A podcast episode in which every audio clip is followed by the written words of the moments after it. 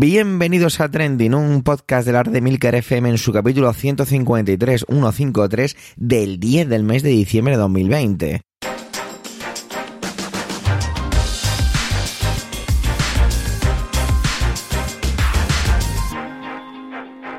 Trending es tu podcast sobre lo que pasa, sobre lo que ocurre, sobre las noticias que pueblan las redes sociales. Todo ello con opinión y siempre con ánimo de compartir. Por ello varias, varias voces, aunque yo, Javier Soler, haga de presentador. Trending es tu podcast de noticias semanal. Adelante. Antes de nada, un poquito de orden en casa. Avisos de calendario que luego estéis un poco despistados. El último trending de este año 2020 queremos que sea el 24 de diciembre. Fun, fun, fun. Bueno, eso sería el 25. Pero bueno. Bueno, total, el jueves 24 de diciembre. En su horario habitual. Así cuando os levantéis para... Eh, esas compritas de última hora o esos últimos preparativos de noche buena podáis disfrutarlo bien temprano. Y Trending volverá en 2021 el día 14 de enero, ¿vale?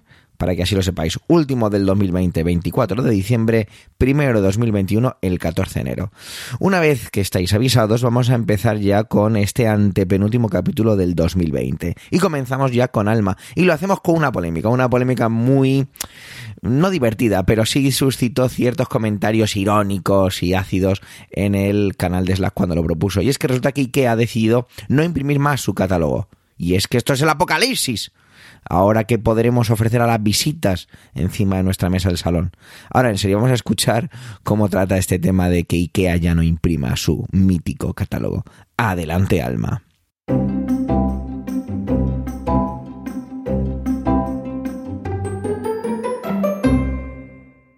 Buenos días, buenas tardes, buenas noches.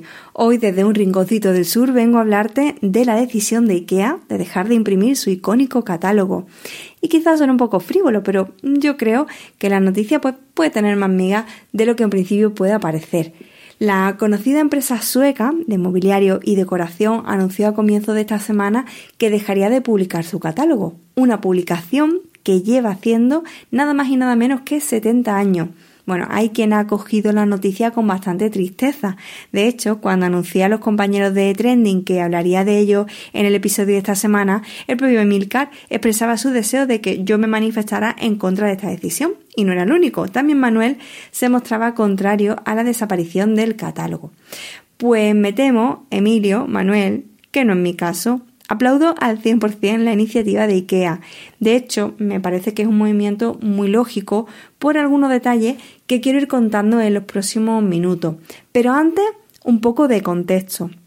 El catálogo de IKEA se lanzó por primera vez en el año 1951, con una tirada de 285.000 ejemplares y se distribuyó por el sur de Suecia.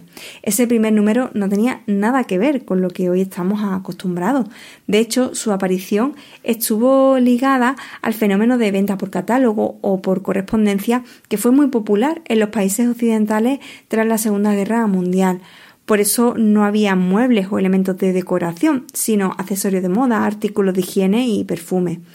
Lo cierto es que ojear estos 70 años de catálogo de IKEA nos pueden dar una idea de cómo han ido cambiando los hábitos y las preferencias de las familias, tanto de Europa como del resto del mundo a la vez que la cadena sueca se iba expandiendo internacionalmente. Y también era un buen modo de conocer las diferentes realidades sociales, ya que en algunas ocasiones la compañía ha adaptado el contenido a la casuística de muchos países, generando no pocas controversias, todo hay que decirlo.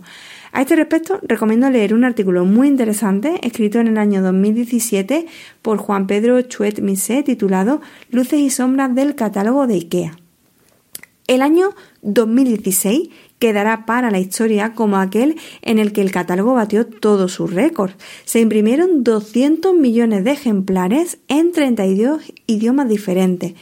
Sin embargo, cinco años después de este hito, el catálogo dejará de imprimirse. ¿Y por qué? Bueno, quizá todavía haya gente que quiera ojear una revista de decoración, pero lo cierto es que los hábitos de consumo han ido transformándose en las últimas décadas. Hace justo 20 años, en el 2000, IKEA lanzó por primera vez la edición digital de su catálogo. Al año siguiente comenzó la venta online de sus productos y desde entonces hasta ahora su negocio no ha dejado de crecer en Internet.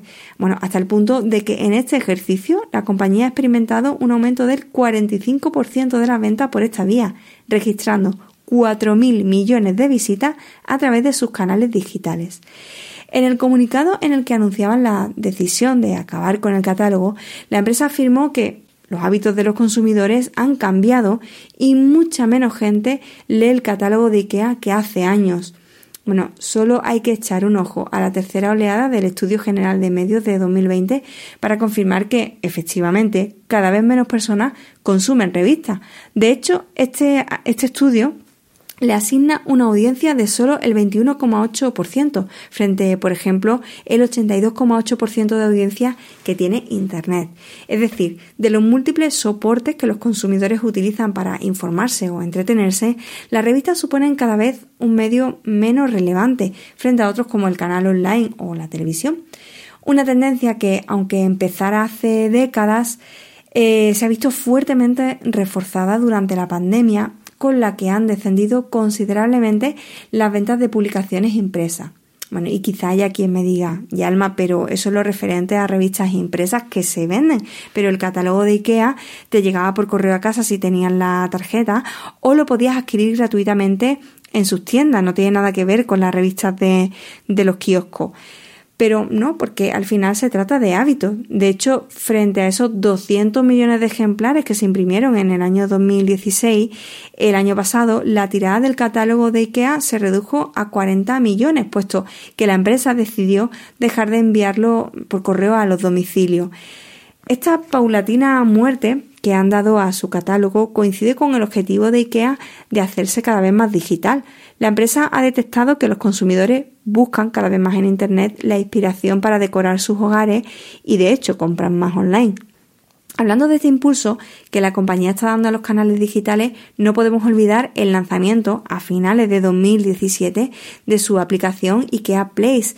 Esta app permite, gracias a la realidad aumentada, comprobar cómo encajan los muebles del catálogo en tu casa antes de comprarlo. Bueno, la app analiza las dimensiones de la estancia en la que te encuentras para mostrar con mayor exactitud eh, posible pues el volumen de cada producto y además te permite rotar, mover los muebles buscando la mejor ubicación.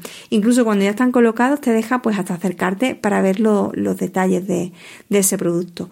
Bueno, pues a finales del 2019 la aplicación recibió una actualización para además hacerte sugerencias de decoración, algo que en cierto modo era la razón de ser del catálogo impreso. El cambio de hábitos en el consumo parece ser el principal motivo para dejar de imprimir el catálogo, pero ¿qué hay de sus consecuencias? Eh, porque también son importantes, ¿no? Es importante saber la repercusión que tiene. Bueno, pues por un lado sabemos que IKEA va a tener un importante ahorro de costes sobre todo lo referente a la impresión y a la distribución. Pero también existen beneficios medioambientales, ya que el no tener que trasladar ni por correo ni a las tiendas todos esos millones de catálogos supondrá pues evidentemente menos producción de dióxido de carbono y por otro lado evitará el uso de una gran cantidad de papel que en la mayoría de los casos acaba directamente en el contenedor y no siempre en el de reciclaje. Bueno, de todas formas todavía podemos disfrutar del actual catálogo, el de 2021 que se lanzó durante este verano del 2020 y que será oficialmente el último distribuido. Y como despedida oficial, la empresa lanzará un libro con idea de decoración el próximo otoño. Si te ha dado penita la desaparición del catálogo de IKEA, recuerda que la empresa tiene todos los ejemplares digitalizados en la web ikeamuseum.com. Y bueno, eso es todo por hoy. Nos escuchamos la próxima semana.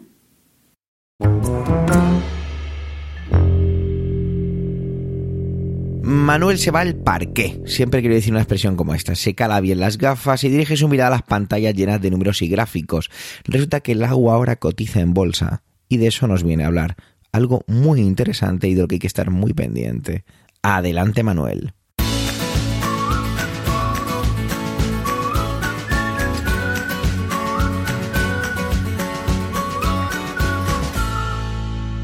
Hola oyentes, hola equipo trending. El agua comienza a cotizar en el mercado de futuros de Wall Street. Sí, el agua ha comenzado a cotizar en el mercado de futuros de materias primas y el precio de esta fluctuará ahora pues como lo hace en el petróleo, el precio del oro o del trigo. ¿Y por qué cotiza? Bueno, pues por su escasez y por su importancia. Antes de seguir, igual deberíamos eh, tener claro qué es eso del mercado de futuros. ya me perdonarán los economistas si no soy capaz de definir esto correctamente.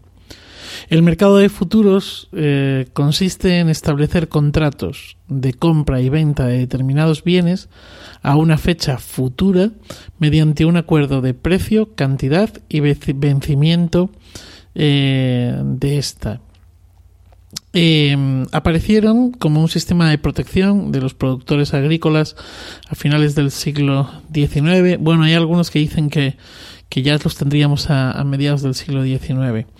Bueno, ¿y por qué se hizo esto? Pues porque sí se podía dar salida, los, los agricultores, los productores agrícolas podían dar salida a su producción, pues en, en unos momentos de, de alta producción, eh, y, porque había cosechas muy grandes y de alguna manera regular y estabilizar los precios que eran bastante irregulares a lo largo de todo el año. Lógicamente esto iba en contra de la teoría de la oferta y la demanda de, de Adam Smith Em, de esta forma, los mercados de futuros nacen con la necesidad pues de estabilizar y apaciguar, controlar los precios y cantidades a intercambiar en un momento impreciso. Se trata entonces de un elemento de cobertura, es decir, se trata de, de, dar protección sobre posibles decisiones del mercado que permitan una regularidad en la comercialización. ¿Vale? ¿Qué ha pasado? Pues lo que ha pasado es que desde California se ha promovido esta acción. Y es que el precio del agua en California se ha duplicado en el último año. La escasez y demanda de agua de California son grandes, así que la economía de Estados Unidos ha decidido crear el índice, eh, ya me van a permitir también, me van a perdonar mi inglés, Nasdaq Bills eh, California Water Index, con un sobrenombre que es el de NQ H2O, como no podía ser de otra manera. Este será a partir de ahora el indicador de precios de los futuros del agua en California. Su primera cotización ha sido de 486,53 dólares por una medida de volumen que se utiliza en Estados Unidos, que es el acre pie, y que sería equivalente pues a 1.233 metros cúbicos, es decir, 1.233.000 litros.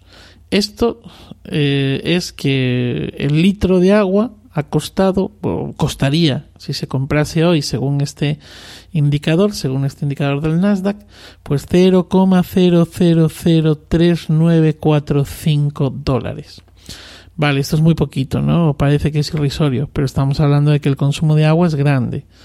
Em, miremos, por ejemplo, el consumo de agua en, en, los hogares domésticos, sin ir más, más lejos, ¿no?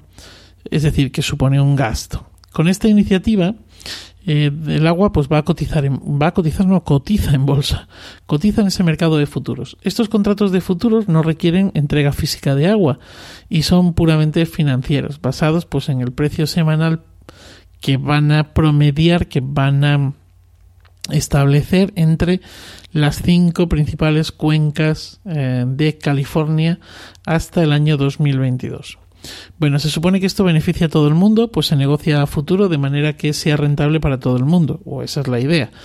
La realidad puede ser otra, pues el que tiene el bien, el que sea, el bien que sea, pues puede especular, ¿no? De hecho, podrían ocurrir dos cosas, que el precio del bien sea superior en el momento de la venta, lo que beneficia al comprador, o que sea más bajo, lo que beneficia al vendedor, ¿no? Ante esta situación, pues claro, echa la ley, echa la trampa. Ante esta situación, pues se producen los incumplimientos de contratos de futuro.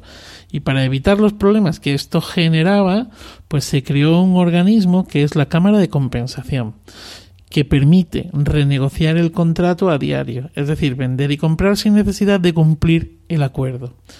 Dicho esto, y como ocurre con otros valores del Nasdaq, pues agricultores, propietarios de agua, de acuíferos, municipios, estados o fondos de inversión podrán protegerse o especular con el agua. Si tenemos en cuenta que mmm, los dos mayores consumidores de agua son Estados Unidos y Japón, pues la suerte está echada para todos, pero especialmente para los 2.000 millones de personas que viven en países con graves problemas de acceso al agua. Además, se estima que en los próximos años dos tercios del planeta, dos tercios del planeta eh, podrían experimentar escasez de agua y, e incluso, bueno, pues, pues sufriríamos una serie de movimientos migratorios de desplazamientos que no serían precisamente pues por guerras o por hambre, sino por agua.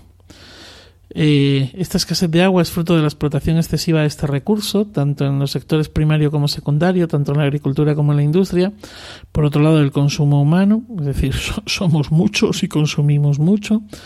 Y hay otro factor más, que es el cambio climático. Habrá que estar atentos a ver cómo evoluciona todo esto. Si he cometido algún error al explicar esto del Nasdaq y bueno, cómo de la cotización a futuro, etcétera, etcétera, el mercado de futuro, ya ruego que me perdonen. Y si hay algún oyente que puede matizar esto, pues bienvenida será la matización eh, de corazón. Bueno, pues nada, gracias, feliz día y feliz vida.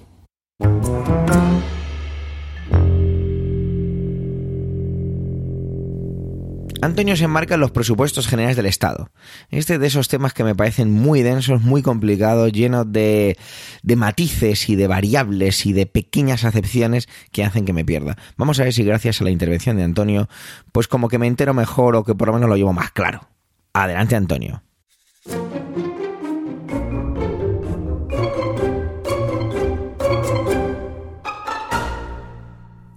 Saludos. Soy Antonio Rentero y esta semana en Trending os voy a hablar de algo que llegó para estar con nosotros solamente una temporada y ha alargado su vida mucho más allá de lo previsible habitualmente. Los presupuestos generales del Estado de Cristóbal Montoro. ¿Quién se acuerda de Montoro? de ese ministro que, como ministro de Hacienda que era, en abril de 2018 presentó unos presupuestos generales del Estado que esta semana han dejado de estar vigentes. Se supone que los presupuestos generales del Estado están vigentes solamente un año.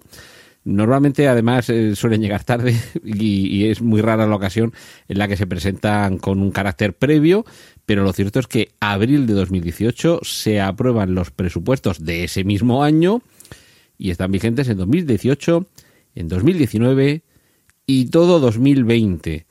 Y ojo, porque hemos estado a punto de que también se prorrogaran por primera vez unos presupuestos iban tanto más allá de su marco temporal como para casi alargarse a una legislatura completa o al tiempo equivalente, casi cuatro años. Pero no, finalmente el, el, gobierno de Pedro Sánchez ha logrado aglutinar los apoyos necesarios para cambiar de presupuestos. Ojo, porque todos los años los presupuestos que aprueba el, partido en el gobierno, o los partidos en el gobierno, como es el caso del gobierno de coalición que tenemos actualmente en España, sufren contestación por parte de todos aquellos que no han participado en ese juego. De hecho, incluso en ocasiones, también quien colabora tiene algún motivo para la queja. De hecho, en algún momento veremos cómo el propio partido de Pablo Iglesias, vicepresidente y uno y, presidente del, del, partido Podemos, que está coaligado en el gobierno con el PSOE, también criticará algún aspecto y dirá que no han podido llegar a todo lo que querían porque algún compromiso tenían que mantener con el resto de firmantes. A ver, mm, se pueden criticar muchas cosas de los presupuestos generales recién aprobados, pero desde luego lo que sí que hay que tener en consideración es la cantidad de partidos políticos que se han reunido en torno al actual gobierno para aprobar estos presupuestos. Evidentemente nadie regala votos a cambio de nada, es decir, que cada uno de los partidos que han participado en la elaboración de estos presupuestos ha sacado tajada, cosa que por otra parte tiene toda la lógica del mundo, es eh, razonable, incluso hasta deseable. Luego ya podemos entrar en la matización de si cada uno de los partidos que han colaborado en la elaboración de estos presupuestos, al arrimar el asco a su propia sardina, está un poco dejando eh, desguarecidas otras sardinas. Pero, en fin, las negociaciones es lo que tiene. Hay unos que se aproximan y otros que se alejan, unos cuyas intenciones van llegando a buen puerto y otros que no. Hay líneas rojas que unos se atreven a cruzar, otros a, a, implantar o a trazar, y otros se mantienen alejados. Todas las negociaciones, esto es lo que sucede. Y también es cierto que mm, muchas veces estas posiciones también dependen no ya de lo que uno pretenda, eh, con, con, el resultado, en este caso, de estos presupuestos, sino de, o sea, en cuanto a, plasmación, en dotación económica de unas políticas, sino a, a, cómo defenderte ante tu propia CLA, ante tus propios fieles. Es decir, sería casi inconcebible que el Partido Popular o Vox llegaran a algún acuerdo, algún consenso con el gobierno de Pedro Sánchez y de Pablo Iglesias para sacar adelante estos presupuestos con su acuerdo cosa que lo normal es que no suceda. La oposición, eh, sobre todo el principal partido de la oposición, no se suele alinear con el partido del gobierno o con los partidos de gobierno, como en este caso, para sacarle adelante los presupuestos. Porque a fin de cuentas, y fijaos que hemos estado unos años mm, de transición, desde un partido que, que, gobernaba mm, manteniendo en sus manos férreamente el timón del gobierno a un periodo de interinidad tras la moción de censura que descabalgó a Rajoy del poder, con Pedro Sánchez al frente de un gobierno con una vocación muy temporal, muy abocado a convocar elecciones. Después hemos pasado por un periodo de elecciones con un resultado que tenía un, futuro incierto en cuanto a la formación de gobierno, nuevas elecciones y una vez ya conformada una mayoría de gobierno, tampoco ha estado tan claro que el gobierno de Pedro Sánchez con eh, la fusión o la unión de PSOE y Podemos pudiera sacar adelante un consenso necesario más allá de la investidura, como es en este caso, para aprobar unos presupuestos generales del Estado. Pero es precisamente en esta lista de dotaciones donde se plasma la política no solo a, presente o a un futuro corto, como es eh, el año que se supone que cubren estos presupuestos, sino el reflejo de la vocación de futuro. Por eso era tan importante en el, en el caso del presupuesto de Montoro y en estos que se acaban de elaborar, el dejar claro que algo, como decía la canción que prologaba aquella serie de televisión, nada es para siempre, decían tus ojos tristes, ¿no? Y, y, y, los presupuestos parece que son solo para un año, pero no son solo para un año. Ya lo hemos visto en el caso de los de Montoro. Se augura, y es algo de lo que en estos últimos meses se venía hablando, que la elaboración de estos presupuestos le da tranquilidad a Pedro Sánchez en el sentido que supone la plasmación en cuanto a, dotación presupuestaria de las políticas que se van a poner en marcha no solo durante este ejercicio que comenzará a partir del 1 de enero, sino posiblemente para ejercicios posteriores. Porque es posible que nos encontremos ante esta misma situación, que nos enfrentemos ante un gobierno, que además es uno de los gobiernos con, con, con menos diputados de la historia de la democracia española, que sea incapaz en el futuro de concitar de nuevo un, acuerdo de los suficientes diputados que apoyen unos nuevos presupuestos generales del Estado, con lo cual habría que prorrogar los actuales. Es decir, que todos estos partidos, sobre todo de, de, de índole regional, los llamados en unos casos independentistas, en otros casos más bien, y con toda legitimidad, que buscan el propio interés de su territorio. Cosa por otra parte también lógica y normal. Te debes a aquellos que te han votado y te han votado los de tus circunscripciones donde te ha presentado, donde además has defendido que buscarían lo mejor para ese territorio. Si, es que es de cajón. No se van a preocupar tanto por los intereses de eh, las localidades, las regiones, las autonomías y los ciudadanos que estén en la otra punta de España porque no son su electorado. Si, eh, no, no, creo que esto haya tampoco que, que descender a la pizarra para explicarlo. Pero después de ese apoyo, ya digo, legítimo desde el punto de vista de estos partidos y por supuesto de sus votantes, pero eh, ya luego entraremos en otras disquisiciones de si esto es malo, bueno, para el conjunto de España, que si van a romper España, que si... Estos son otras lecturas. No, no, va por ahí mi comentario de hoy. Mi comentario de hoy es la vocación de aunar esfuerzos en torno a un objetivo. Y ese objetivo se plasma en, este en estos presupuestos que se aprueban para este año 2021 pero tengamos muy claro que es posible que sus efectos se dilaten en el tiempo, que en el año 2022 y 2023 todavía podamos estar mm, tirando de estos presupuestos y de ahí la importancia de que se hayan logrado como se han logrado, es decir, más a la medida de los intereses de Pedro Sánchez, un poquito también de Pablo Iglesias, pero sobre todo de Pedro Sánchez, en el sentido de vocación de permanencia, de que una serie de políticas permanezcan dotadas presupuestariamente a lo largo del tiempo. Y no digo que ahora nos cojamos los presupuestos generales de este año, los analicemos, los pongamos al trasluz, porque tampoco somos todos tan expertos en estas cuestiones, pero sí que debe preocuparnos, o por lo menos interesarnos, ver cómo este año se prepara no solo lo de este año que viene, sino posiblemente se asientan las bases de años venideros.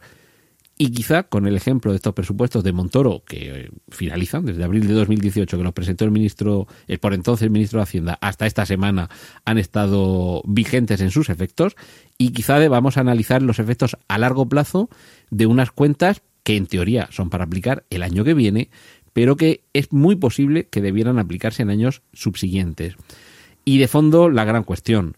Los presupuestos de Montoro están preparados para un ciclo todavía en fase de, expansión, de crecimiento, con bajadas de impuestos, pero no estamos en esa fase, no estamos en una fase de creación generalizada de empleo, sino más bien todo lo contrario, de una necesidad aún mayor de, recursos para las prestaciones sociales, para que se mantenga el estado del bienestar, pero en un contexto de, ya digo, desempleo, cierre de empresas, crisis, crisis de consumo y previsión de mucha gente que prefiere no gastarse el dinero y quedarse en casa, y otros que sinceramente, si es que si no ganas dinero o no ganas el suficiente y ante la incertidumbre prefieres ahorrar el que tenga posibilidad eh, prefieres no gastar el que tenga disponibilidad y en muchos casos es que ni siquiera se mantiene esa opción.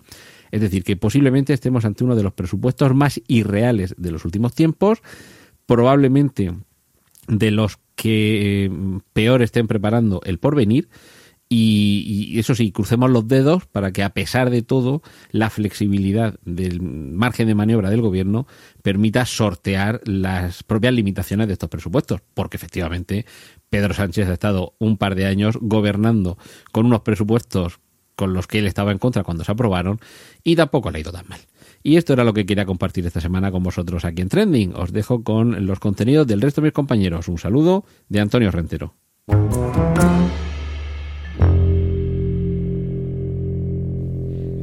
Estuve a punto de traer el tema que ha traído Emilcar y es que a la vez intuía que podía ser muy interesante para él, ya que los dos estamos siempre con muchas gritas del Brexit. Y es que el Brexit está cerca, más cerca que nunca, más cerca que ayer, pero menos que mañana. Se nota, se huele en el ambiente y las conversaciones entre el Reino Unido y la Unión Europea pues son un, constante tire afloja. A ver qué nos cuenta Emilcar y hacia dónde va todo esto. Adelante, Emilcar.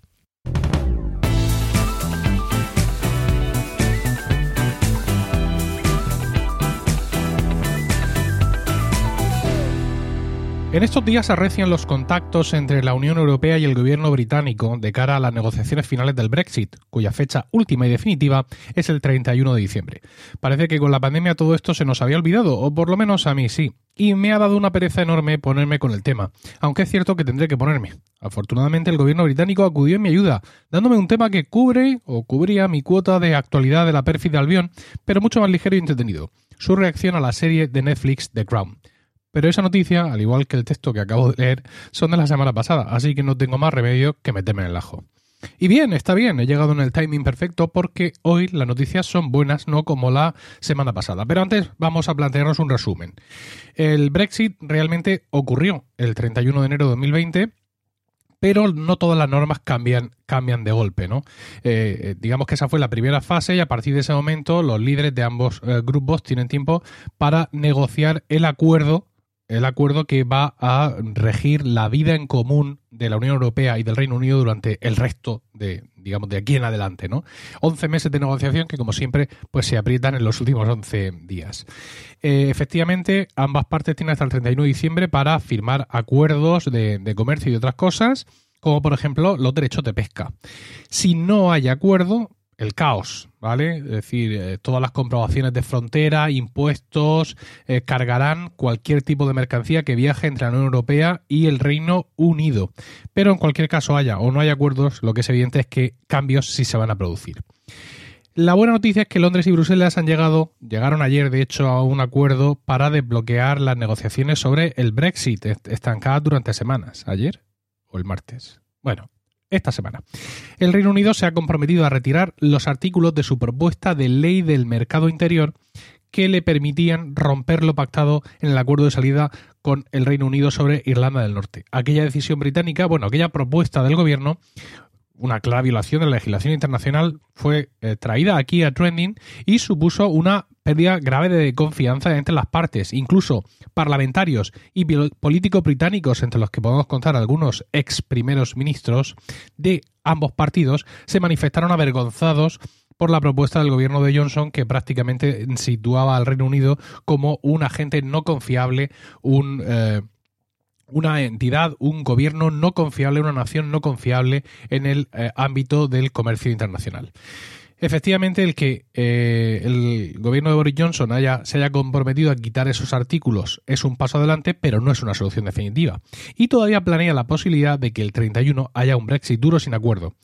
Boris Johnson viajó ayer miércoles a Bruselas para encontrarse con la presidenta de la Comisión Europea, porque sigue habiendo mucha tela que cortar. Quizá cuando escuchéis esto ya se sepa el resultado de estas negociaciones, pero aquí os dejo algunos puntos calientes que cita la BBC para que luego podáis hacer check en aquellos que hayan quedado resueltos o directamente abrir una botella de bourbon y ahogar vuestras penas en alcohol. El primero, como ya he comentado antes, es la pesca. Fuera del marco regulatorio de la Unión Europea, el Reino Unido dice que evidentemente va a dar prioridad a su flota en lo relativo a zonas de actuación y de cuotas de pesca. Se discute, por tanto, cuánta flota puede ir a pescar a qué sitio y qué puede sacar, qué cuota de, pesca pueden sacar los barcos de la Unión Europea de aguas británicas. Sin tener claro todavía cuáles van a ser esas cuotas, el Reino Unido, perdón, la Unión Europea pide 10 años de periodo de transición y al Reino Unido se le sale el tempo la nariz de la risa. Pero que no se rían tanto, porque o acceden a algún acuerdo o todos esos peces que van a pescar se los van a comer ellos. Ya que para traerlos aquí a, a la Unión Europea tendrán que pasar por un chingo de aranceles y esto les va a hacer mucho daño porque la exportación de pesca del Reino Unido a la Unión Europea es del 75% de todo lo que pescan. Si ahora van a pescar más, pues todavía más pescados. Otra cosa muy interesante, del level playing field, que no sé bien cómo traducirlo, ¿vale? Lo vamos a, denominar así en inglés, level playing field, es un término de política de mercados que establece un conjunto de reglas comunes y estándares para impedir en el ámbito de los negocios en un país que unas empresas tengan ventaja con respecto a otras al, tener eh, trato comercial en sus países respectivos. El level playing field es lo que convierte a la Unión Europea en un mercado único, claro, y ahora hay que establecer uno específico para eh, las empresas del Reino Unido y las de la Unión Europea que quieran actuar allí. El, la Unión Europea, ¿qué es lo que quiere? Pues quiere que el Reino Unido pues, siga las normas comunitarias sobre derechos de los trabajadores, regulaciones del medio ambiente y subsidios del gobierno a las empresas. Y el Reino Unido, pues claro, se parte la caja porque dice, no, es que de esto es de lo que va la cosa. O sea, queremos ser libres, ¿no? No queremos cumplir todas vuestras normas.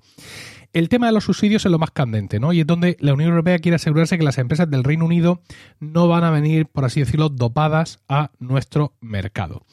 Más cosas, fundamental, aunque es de lo que menos voy a hablar, la resolución de disputas, ¿no? Es algo tan sencillo como establecer mecanismos para asegurarse de que se van a cumplir los acuerdos firmados y de qué pasa si una de las partes rompe esos acuerdos y sobre todo qué papel tendrá la justicia comunitaria en todo esto. Y por supuesto Irlanda del Norte. Esto a priori ya está cerrado y el debate es cómo implementar los acuerdos que ya se han tomado para que las fronteras entre Irlanda del Norte e Irlanda sigan abiertas como ahora, es decir, entre Irlanda del Norte y el resto de la Unión Europea en ese trozo concreto.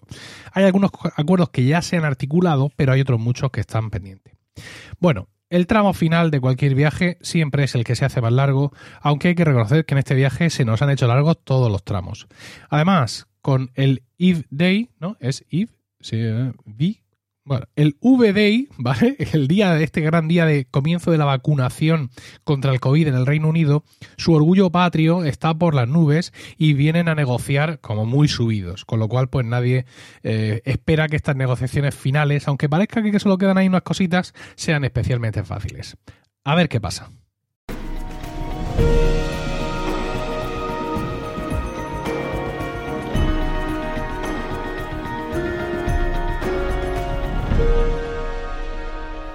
Las fechas siempre están ahí para marcar un recordatorio, ¿no? Todas las cosas importantes históricas se suelen empezar citando la fecha y creo que tiene todo el sentido porque es la mejor manera de contextualizar el hecho en sí y lo que se va a citar a continuación. Cuando estudiaba historia a veces fantaseaba con ciertas fechas. Me imaginaba a la gente corriente, pues como soy yo, viviendo ese día, ¿no? Por ejemplo, un ejemplo muy brutal. Eh, pues qué hizo la gente o qué estaba haciendo la gente cuando cayó la bomba de Hiroshima, ¿no? ¿Qué hacía, qué hacía esa pobre gente? ¿Acaso importa? ¿Acaso el hecho de haberlo sabido habría cambiado lo que hubieran hecho? Bueno. O, por ejemplo, el día que se descubre la, descubren la, la tumba de Tutankamón. ¿Qué desayunaron esos excavadores? ¿Se imaginaban que encontrarían algo así ese día? ¿Qué hacía yo el 11S? Es otro de esos ejemplos fáciles. De hecho, es muy fácil de recordar, ¿no? Es de esas cosas que uno recuerda muy bien y, sin embargo, recordar el día anterior o el día siguiente, pues es muy difícil. Porque es un día tan marcado que de la historia contemporánea o coetánea mía, pues Oye, sería contemporánea coetánea, ahora me surge la duda. Disculpad si erro aquí en mi manera de expresarme. ¿eh? Lo que más recuerdo de ese día son los macarrones fríos que me iba comiendo sin ganas mientras las cosas se sucedían en la televisión y parecía casi una película más que una realidad. Ese sabor está grabado siempre en mi ser. Ya en aquel entonces recuerdo hacer este ejercicio barra juego, barra lo que sea, sobre qué es importante en la historia, ¿no? ¿Qué es lo que se quedará marcado y qué es lo que no? Es curioso como el 11S sí, ni, me lo planteé, ese día ni me pensaba en que eso fuera importante o no, y quizá el hecho de ni siquiera tener tiempo para ello hacía ver la importancia que eso tenía y el indiscutible hueco en la historia. El 11M os hablo otro día ya que lo vi de manera más cercana y de eso no va mucho la intervención. Y es que vaya prólogo llevo soltado, ¿eh? ¿Qué estabas haciendo tú el martes? Sí, sí, este, este martes, el martes 8 de diciembre. Yo no trabajaba, bueno, más bien no fui a trabajar porque me estoy pegando una paliza con un proyecto del colegio que me tiene literalmente sin dormir. Para mí es fácil recordar que hice el martes, primero porque fue hace un par de días y debido a la magia de la edición realmente lo grabé, bueno, no lo grabé, ¿eh? lo grabé ayer miércoles, pero lo preparé el propio martes, ¿me acuerdo? Pero sigamos jugando con la narrativa de todo esto. ¿Será el martes 8 de diciembre de 2020? ¿Recordado? Recordaré que preparé tortitas para un almuerzo, porque llamarlo brunch me ha antojado como muy trendy, muy Instagrammer. Que me levanté muy temprano para seguir con el proyecto de colegio. Que pude echarme unas risas con, con mi pareja y compartir mi amor y nuestra relación juntos, charlando y, y haciendo cosillas. Esto queda un poco fuera de contexto, pero bueno. Incluso disfrutar un poquito de cierta siesta con la música de John Williams. Recordaré todo eso el año que viene, el 8 de diciembre de 2021 lo recordaré. ¿Y por qué tanto empeño? ¿Por qué estoy haciendo todo, toda esta vuelta? ¿De qué va mi intervención? ¿De qué va todo esto? Bueno, pues será el día en que ojalá se estudien las clases y que pueda algún alumno fantasear como hago yo sobre lo que hace la gente ese día o qué hizo la gente ese día. Y es que la experiencia vital, que no es que yo sea muy anciano, pero la vida ya ha tenido la oportunidad de enseñarme cosas, me dice que el tiempo lo dirá. La experiencia es un poco gallega, Casi te contesta con la pregunta, ¿no? Con un depende. Y es que el martes 8 de diciembre de 2020, ya voy a la noticia, se suministró por primera vez a una paciente de COVID-19 la vacuna desarrollada por Pfizer, o como se pronuncia, quizá lo épico de todo esto es pronunciarlo correctamente. No olvidemos a BioNTech, que es la farmacéutica alemana también involucrada en el proyecto, y se le eh, inyectó la vacuna a Margaret Keenan. Maggie para los amigos, una mujer de cuidado. En las noticias en España dice que tiene 90 años y que la semana que viene cumple 91 y por, por visto es mentira, tiene 83 y va a cumplir 84. No sé muy bien por qué ha salido esto de los 90 años, pero bueno. Esta mujer ha, sido la primera en recibir la vacuna, la recibió tempranito, a las seis y media de la mañana, y a punto de cumplir esos 84 años que decía, decía que su mejor regalo de cumpleaños había sido recibir la vacuna y animaba a todo el mundo a vacunarse. Dentro de 21 días se le suministrará la segunda parte y supongo que durante todo este tiempo pues estará, se someterá a profunda observación y control para evaluar la evolución del tratamiento. Aunque, según los desarrolladores de la vacuna, hay que esperar 7 días después de la segunda dosis para ver su efectividad. Maggie es la primera y le seguirán personas de 80 años en unos 50 hospitales del Reino Unido. Ojalá esta sea una fecha recordada y enmarcada donde empezamos a ganarle la batalla a este virus. Y tú, querido oyente de Trending, ¿qué hiciste el día 8 de diciembre de 2020? Gracias por vuestro tiempo, gracias por querer escucharnos en este capítulo centésimo quincuagésimo tercero. Esto se pone interesante. Los comentarios siempre nos aportan enriquecimiento, no dudes en dejarlos en emilcar.fm barra trending. Un saludo y hasta la semana que viene.